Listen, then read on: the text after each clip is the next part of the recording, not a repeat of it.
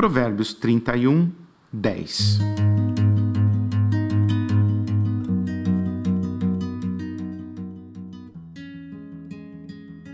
Quem encontrará uma mulher virtuosa?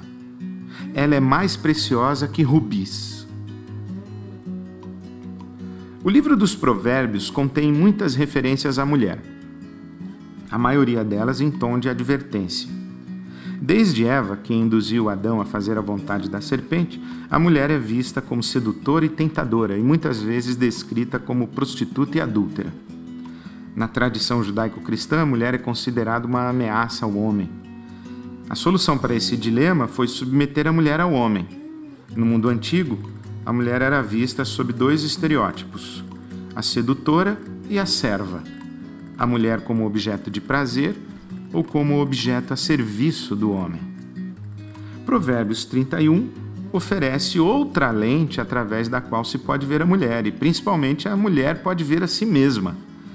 A descrição da mulher virtuosa é um espelho onde a mulher é refletida para além dos estereótipos culturais e sociais. A fé cristã celebra uma nova identidade, tanto para homens como principalmente para mulheres, ambos criados à imagem e semelhança de Deus. O apóstolo Paulo diz que não importa que o homem tenha sido criado primeiro e depois a mulher, da costela do homem, pois o homem nasce da mulher. Também diz que não importa que a mulher tenha pecado primeiro, pois foi do ventre da mulher que nasceu aquele que esmagou a cabeça da serpente. A mulher deu à luz o Cristo.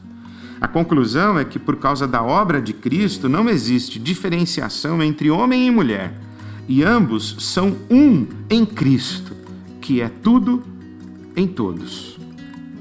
Esse é mais um provérbio sobreviver porque viver é mais que sobreviver.